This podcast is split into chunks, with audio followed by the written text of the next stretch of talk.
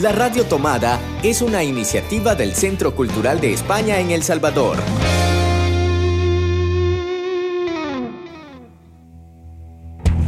Ayer te vi en Babilonia.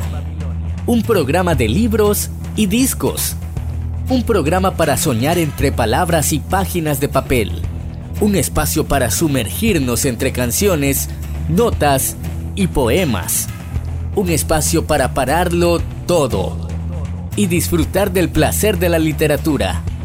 Ayer te vi en Babilonia.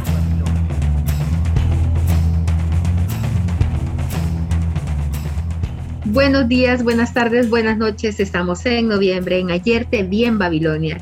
El programa número 69, un programa dedicado al libro Relatos de Vida. Esta publicación surge a partir de la realización del taller de análisis y construcción de relato corto impartido por el escritor español Alejandro Morellón en el marco del proyecto 10 de 30 y la realización de la exposición Vida del fotógrafo Gervasio Sánchez, curada por Gerardo Mosquera. Ambas actividades coincidieron en tiempo y espacio en mayo del 2019, dando lugar a un ejercicio que hoy se convierte en este libro. Acá podemos leer los relatos y cuentos escritos por los asistentes de este taller, el taller de Alejandro Morellón, inspirados en las fotografías de Gervasio Sánchez.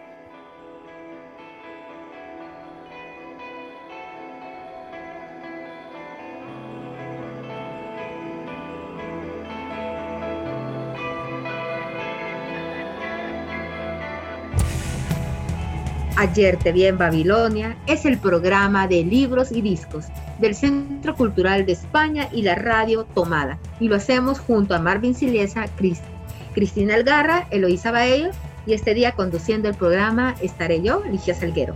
Hola Marvin. Hola Ligia, ¿qué tal? ¿Cómo estás? Qué gusto poder saludarte nuevamente en la distancia, pero eh, juntos y juntas a partir de la tecnología que también nos acerca y por supuesto la literatura y la música que tanto nos apasionan. Bienvenidos y bienvenidas a este nuevo episodio de Ayer te vi en Babilonia, el episodio número 69 que nos alegra mucho producir junto con Ligia y junto con el equipo del Centro Cultural de España en El Salvador, con tanto cariño y con tanto esmero como lo hacemos cada semana.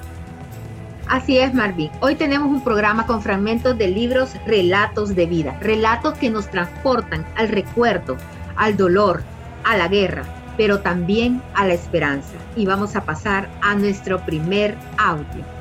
María y Masala. Me falta algo, pero yo no siento que me falte. Camino, corro, juego como todos. Mis amigos me preguntan dónde lo he dejado o si lo he perdido. Yo les contesto que no he perdido nada. Veo que todos traen dos. Los extienden, suben, bajan, los llevan consigo a todas partes. En mi casa, mi madre me ayuda a vestirme. Aún no puedo sola porque soy pequeña. Corro descalza con mi vestido favorito mientras le pido a mamá que ate mi cabello con mis telas favoritas. Cuando salimos a la calle, veo que a algunos de mis amigos también se les ha perdido algo. Unos recuerdan que si se les ha perdido, otros como yo, no se nos ha perdido nada. Nuestro lugar es tranquilo.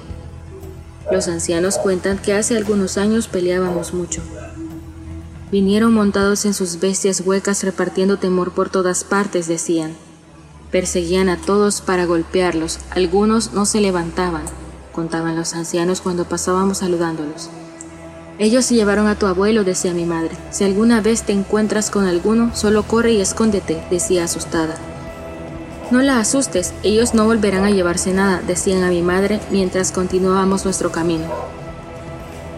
Mientras caminábamos, veía a mamá callada y seria.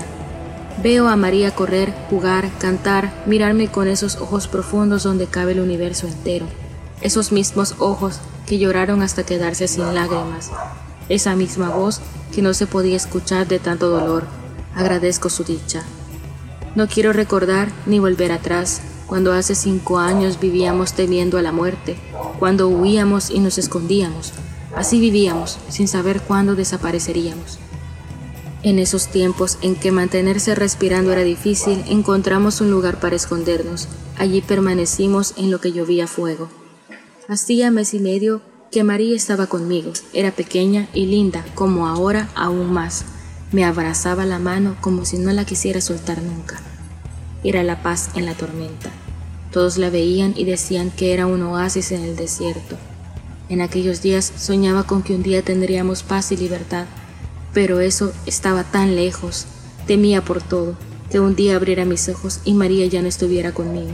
Pensaba eso mientras sostenía su mano. Luego de escuchar la lectura que hizo Elisa Méndez, vamos a escuchar una siguiente lectura.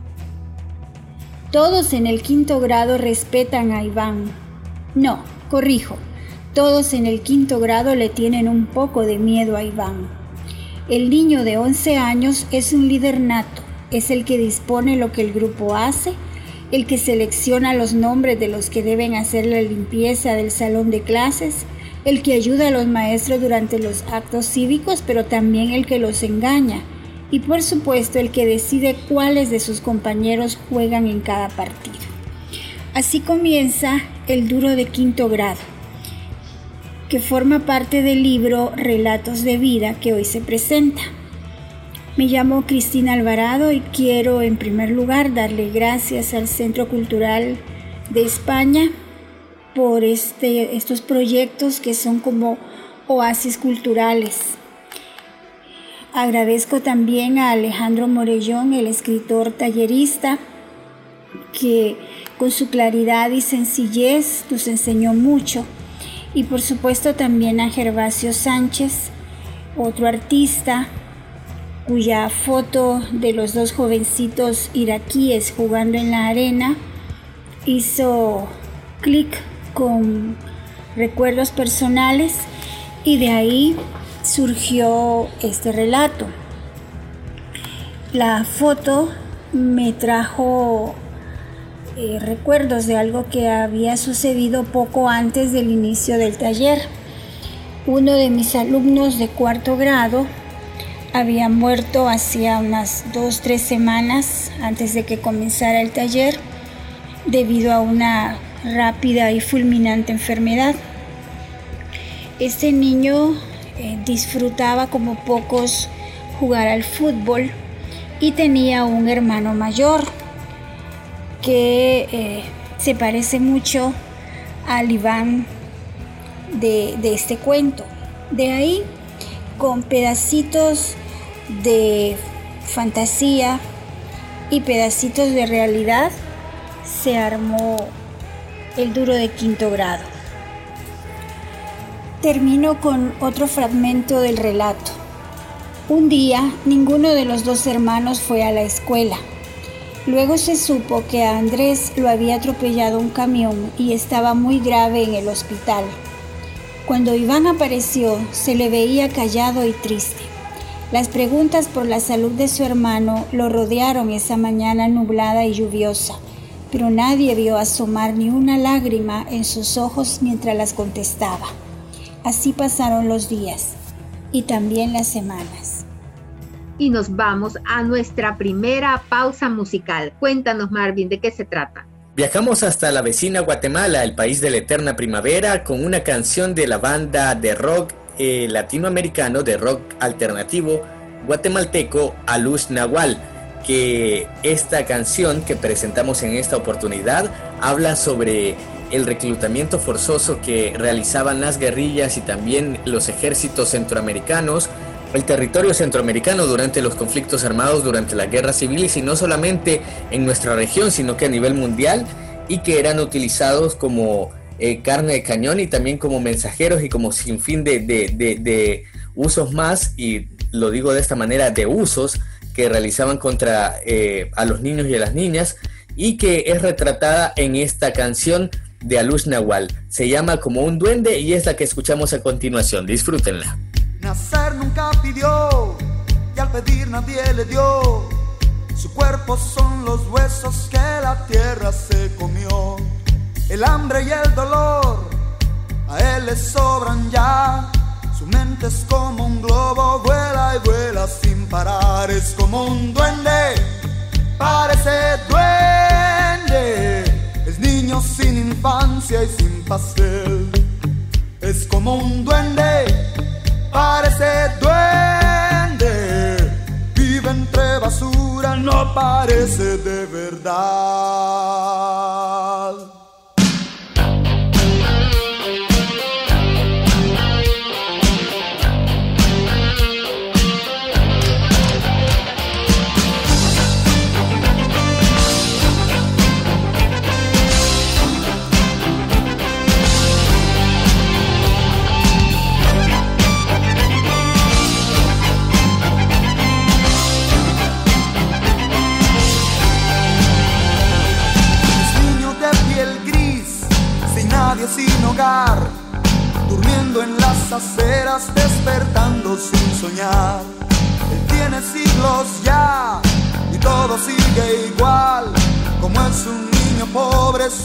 Su tristeza es muy normal, es como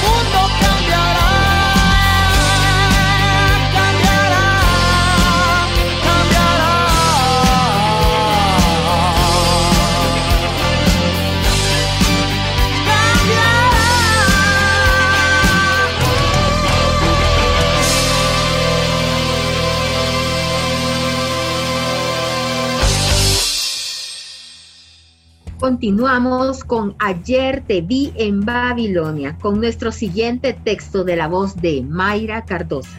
Desde Kosovo para Albania con amor, Jania Melisa Molina Rodríguez. El invierno fue duro, lo ha sido siempre, pero este año en especial había sido un invierno duro y lleno de pesar. La violencia, el conflicto, la pobreza, la poca disponibilidad de voluntad habían convertido estas ciudades en tierras yertas. No recuerda bien cuándo fue la última vez que se le facilitó conseguir un trozo de pan. Cuando fue que, solo cruzando la pequeña avenida, podía comprarlo recién salido del horno artesanal. El agua nunca fue fácil de conseguir, pero al menos fluía limpia y directamente a los pozos cercanos. Ahora dichos pozos prácticamente se han secado o son aguas no aptas para el consumo humano, ni hablar de intentar conseguir un poco de azúcar o sal. Eso ya es un lujo con el que solo puede soñar. Su mirada abatida hacia ese pedazo de tela sucia y vieja sirve como división de estos escasos metros a los que ella llama vivienda. Nos vamos a nuestra segunda pausa musical. Marvin, ¿cuál es la canción? Viajamos hasta Puerto Rico. Residente nos presenta de su último disco, Guerra.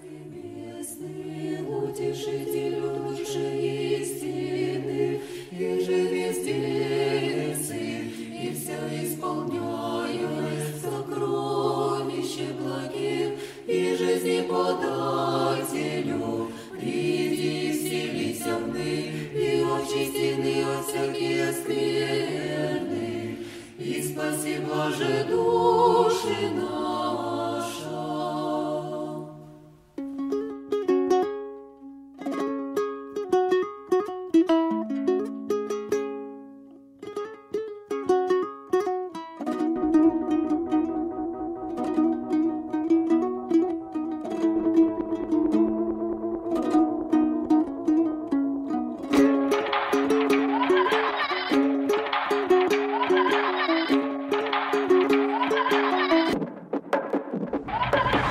Y yo te miro y mi rabia te toca. Cuando grito sin usar la boca y mi furia se come a la gente porque muerde aunque no tenga dientes. El dolor no me causa problemas, hoy los dolores recitan poemas. El mundo me lo como sin plato, el miedo a mí me limpia los zapatos, el fuego lo derretió y las pesadillas no duermen porque piensan en mí.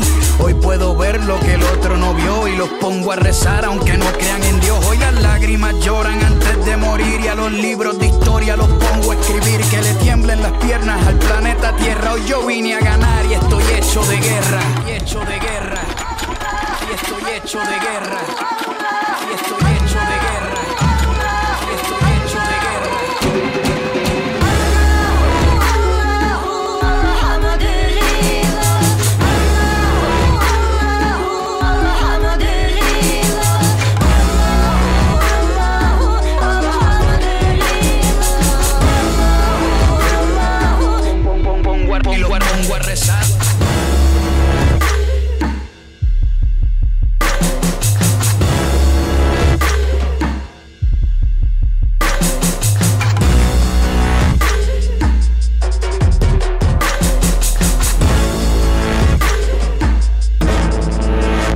Soy el boquete que dejó la bomba que cayó, lo que fecundó la madre que me parió desde que nací. Soy parte de este menú porque yo llegué al óvulo antes que tú. Soy la selva que corre descalza en el medio del mar. Sobrevivo sin balsa. Soy el caudal que mueve la corriente, los batallones que chocan de frente. Mis rivales que vengan de a dos. Hoy ni siquiera los truenos me alzan la voz. Soy tu derrota, tus dos piernas rotas, el clavo en el pie que traspasó la bota. Soy la estrategia de cualquier combate. Hoy se gana o se pierde, no existe el empate. Soy las penas de tus alegrías, la guerra de noche y la guerra de día. Guerra de noche y la guerra de día. Guerra de noche y la guerra de día.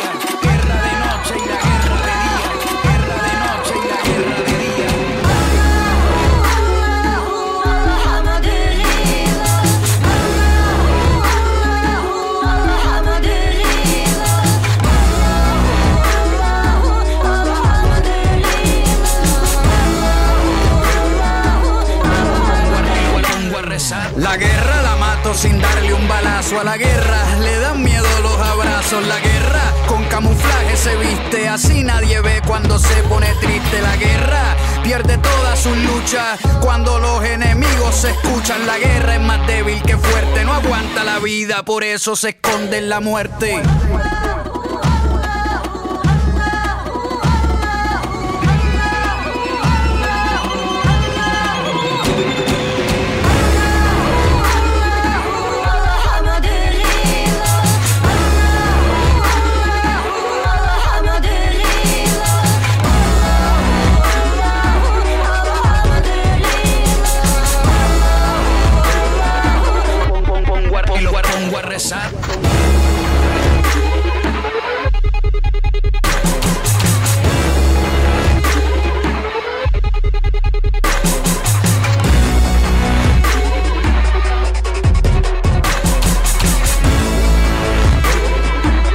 Pongo a, rezar.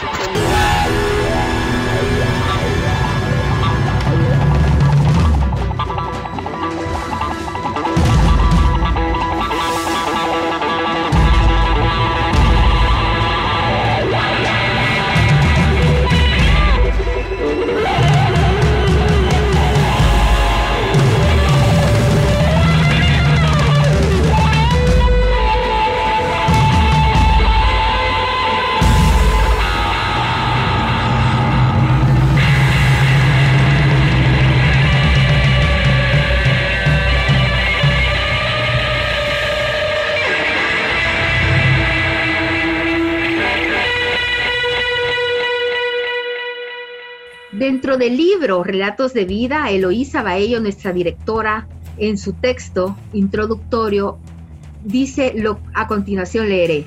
Estamos muy contentos de poder publicar los textos que finalmente salieron del taller y agradecemos muy especialmente a Alejandro y su implicación, a Gervasio por su apoyo para poder incluir las fotografías de- en la publicación y a todos los participantes de dicho taller. Que cuando se inscribieron en la actividad, seguro que no pensaron que sus ejercicios terminaran convirtiéndose en este libro. Para el Centro Cultural es todo un placer realizar estas actividades que fomentan y promocionan al talento español, pero que al mismo tiempo sirven para difundir la literatura y la fotografía, para crear redes y espacios para aprender, para imaginar, puntos, palabras, historias y relatos que nos hacen soñar e imaginar, denunciar y recordar, palabras que son memoria y que hacen futuro.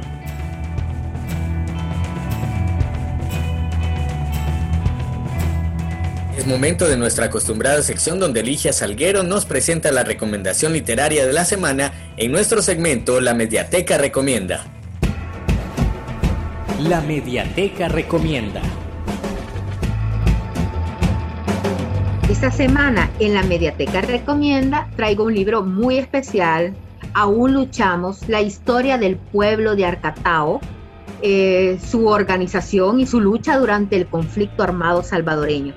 Editado por IDUCA, dice El Salvador mantiene la justicia pendiente sobre hechos aca acaecidos alrededor de nuestra guerra civil. Esta justicia pasa por el conocer la verdad, pero es al mismo tiempo un modo de hacer justicia, puesto que quienes sufrieron la persecución, las graves, las graves violaciones de derechos humanos y los sobrevivientes a las atrocidades del pasado tienen la oportunidad de hacer oír su voz, decir su palabra y contar historia como parte del proceso mismo de reconciliación personal, social e histórica. Esta ha sido la recomendación de la semana. Pueden encontrar el libro en www.ccesv.org.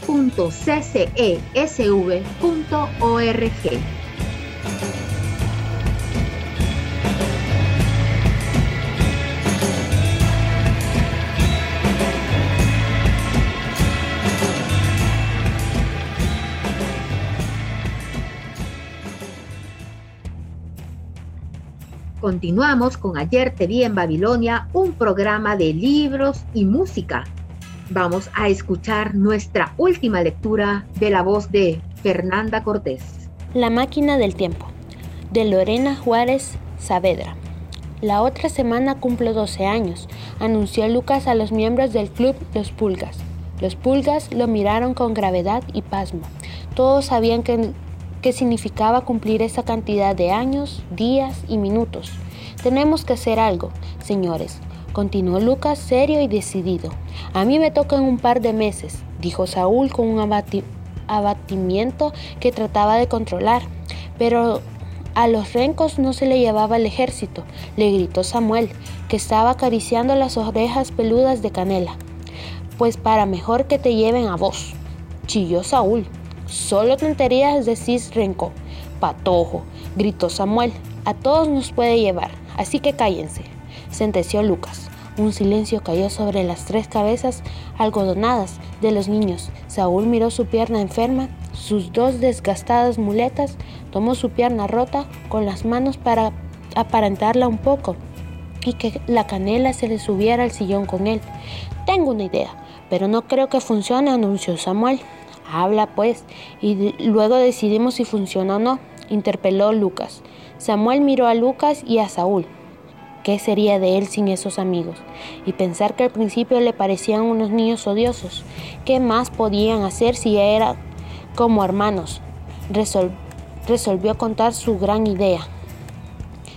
Una máquina de tiempo, dijo Samuel con voz tuene como no queriendo decir nada. ¿Una máquina del tiempo? preguntó Lucas exaltado. Y cuando pronunció aquellas palabras, una bruma luminosa se posó sobre aquellos brillantes cerebros. Seguimos escuchando Ayer Te Vi en Babilonia, programa de libros y discos del Centro Cultural de España y la Radio Tomada. Y ya nos vamos despidiendo. Y nos despedimos de un programa más, ¿verdad Marvin? Por supuesto, y como siempre lo hacemos con buena música, una selección musical que Ligia ha realizado en esta oportunidad y que por supuesto nos remonta no solamente a lo que a la buena selección musical, a la buena música, sino también a fragmentos de nuestra historia como pueblo no solamente salvadoreño, sino que como pueblo centroamericano. En esta oportunidad nos despedimos nuevamente eh, con la banda guatemalteca a Luz Nahual, que hace una postal, revela una postal de lo que sucedía en los años 70 y 80 en el territorio centroamericano, con los escenarios de guerras civiles que se vivían, eh, de los conflictos armados que se vivían en nuestros países del Istmo. Escuchamos Alto al Fuego, un llamado a la paz en Centroamérica con la banda Aluz Nahual.